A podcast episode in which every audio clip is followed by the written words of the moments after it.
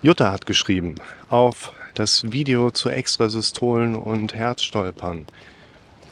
Das hatte jetzt so gut getan und mir die Angst ein wenig genommen. Das freut mich zu hören. Ich habe seit Jahren Tinnitus, beidseitig, links sogar einen pulsierenden Tinnitus. Daher bekomme ich die Extraschläge umso mehr mit. Das schon über viele Jahre hinweg. War damals mehrmals beim Arzt, Langzeit-EKG, Herzuntersuchung, alles durch, nie etwas gefunden worden mein Herz sei gesund. Ich bin von Natur aus sehr sensibel und nehme mir vieles zu Herzen.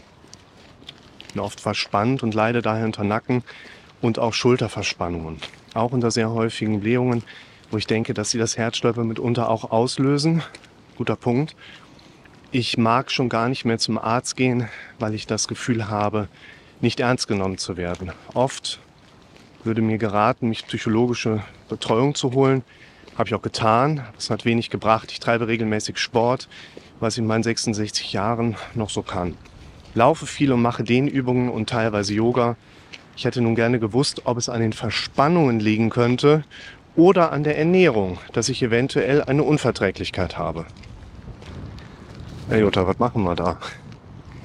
Die Symptomlage ist natürlich recht ausgeprägt bei dir und beim Lesen deiner Nachricht sind mir natürlich viele Sachen durch den Kopf gegangen. Also viele diagnostische Kriterien, Vorgehensweisen bei der Erkundung, die man jetzt schulmedizinisch ansetzen könnte.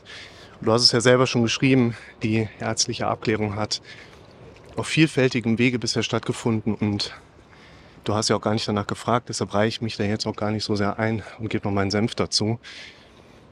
Ein Punkt spielt natürlich eine besondere Rolle, den man ganz kurz erwähnen kann. Ja, wenn Meteorismus besteht, also Blähungen auftreten, dann haben wir häufig eine Raumforderung im Verdauungsbereich, die von unten gegen das Zwerchfell drücken kann. Das macht in allererster Linie unangenehme Unwohlseinzustände, sagen wir mal so kann Benommenheit auslösen, kann Schwindel auslösen, kann so ein, so ein Beengtheitsgefühl im Brustkorb auslösen. Nennt sich Röhmheld-Syndrom, kennen viele von euch schon vom Namen her. Kann vor allen Dingen auch, ist allerdings unpathologisch. Also ist jetzt keine Krankheit, die einen therapeutischen Indikationshintergrund darstellt. Ist natürlich sehr unangenehm was oder im Rahmen eines sogenannten Röhmheld-Syndroms kann es auch dazu kommen, dass die Raumforderung über das Zwerchfell von unten die Herzspitze beeinträchtigt. Also es drückt dann von unten in die Herzspitze rein und das kann sogar zu einer EKG-Veränderung führen. Aber unser Körper macht, was er will. Das ist auch gut so. Weil wenn wir die ganze Zeit irgendwas hinterher regulieren müssten, sind wir ja heillos unterwegs in Anführungszeichen. Und auch das bekommt er ganz wunderbar da wegreguliert. Ich wollte dir aber was anderes erzählen oder euch was anderes erzählen. Jetzt nicht auf der symptomatischen Ebene, sondern mehr so im, ich nenne es mal, Gesamtgefüge.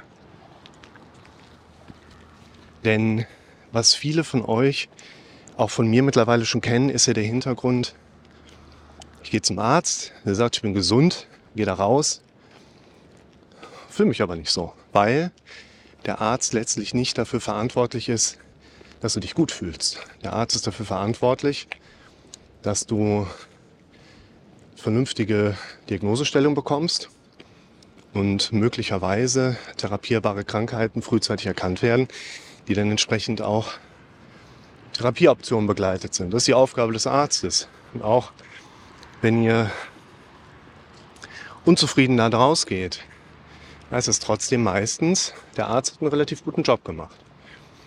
Und man kann das auch ein bisschen anders noch von der Perspektive aus sehen. Das wollte ich euch an der Stelle auch mal kurz erzählen. Denn es viele Menschen aus einem tatsächlich ungünstigen Kontext erstmal gleichsetzen, ist, ich fühle mich unwohl, also habe ich ja vielleicht doch was.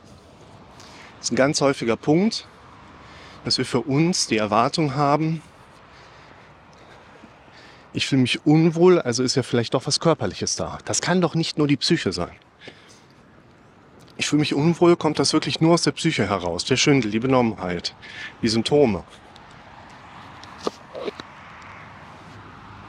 Da kommen die ganzen Autos. Und das dürfen wir erstmal für uns begreifen. Unwohlsein und Gesundheit schließen sich nicht gegenseitig aus, sondern gehören zusammen, liebe Leute.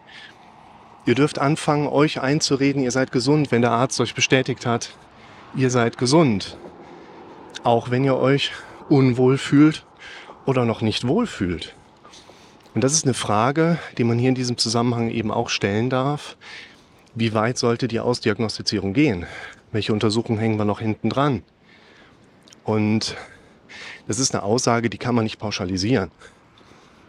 Als Disclaimer gebe ich euch immer gerne mit auf den Weg. Neu auftretende Symptome, schaut mal hier runter. Neu auftretende Symptome dürfen gerne immer erstmal ärztlich befundet werden, abgeklärt werden, weil wir wollen nichts übersehen, was man frühzeitig behandeln könnte. Aber trotzdem ist es ein wichtiger Punkt, dass irgendwann die Diagnostiziererei ja auch mal gut ist. Und der Antrieb zur Diagnosestellung ist ja häufig neben dem Aspekt, dass ich noch kein Vertrauen in den eigenen Körper spüre. Woran würde ich merken, dass ich Vertrauen in den eigenen Körper habe? An einem Gefühl, in dem ich hier oben eine Stimme im Kopf habe, wo ich höre, ich vertraue mir, ich vertraue meinem Körper. Keine Therapie der Welt kann mit Sicherheit erzeugen, dass du das hörst. Deshalb darfst du das selber anfangen zu sagen. Und zweitens ist das eher das Schwierige mit der Erlaubnisstellung. Wir dürfen anfangen, uns zu erlauben, uns einzureden, wir seien gesund und brauchen keinerlei weitere Diagnostizierung, weil ich mich dazu entschieden habe, auf der bisher bestehenden Befundung eben genau diesen Schritt zu gehen. Irgendwann ist mal gut, irgendwann brauche ich nicht mehr mich weiter um meine Symptome zu kümmern, weil die meisten von euch haben das in der Zwischenzeit auch schon gemerkt. Zu versuchen, die Symptome wegzubekommen, macht die Symptome nicht weg. Zu versuchen, sich mit den Symptomen zu beschäftigen, hilft nicht dabei, im Alltag weniger der Symptome wahrzunehmen. Und deshalb dürft ihr auch noch ergänzend mit hinzunehmen, das Kriterium, Gesundheit und Unwohlsein gehören auch zusammen. Nur weil ihr euch noch unwohl fühlt, heißt das nicht, ihr seid krank. Das heißt, ihr seid gesund, aber nutzt euren Körper in einer Art und Weise, wie er euch eben entsprechende Benutzungssymptome gibt. Oder ihr macht vielleicht wirklich noch irgendwas nicht so ganz optimal und er meldet sich daher. Nur, wenn ihr ärztlich ausdiagnostiziert seid, oh, ist China der Arzt sagt, ihr seid gesund, dann dürft ihr anfangen, euch einzureden, ihr seid gesund, obwohl ihr euch noch unwohl fühlt. Und das ist auch ein wichtiger Punkt für uns,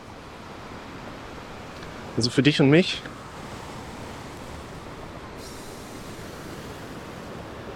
Wir arbeiten nicht darauf hin, dass du gesund bist.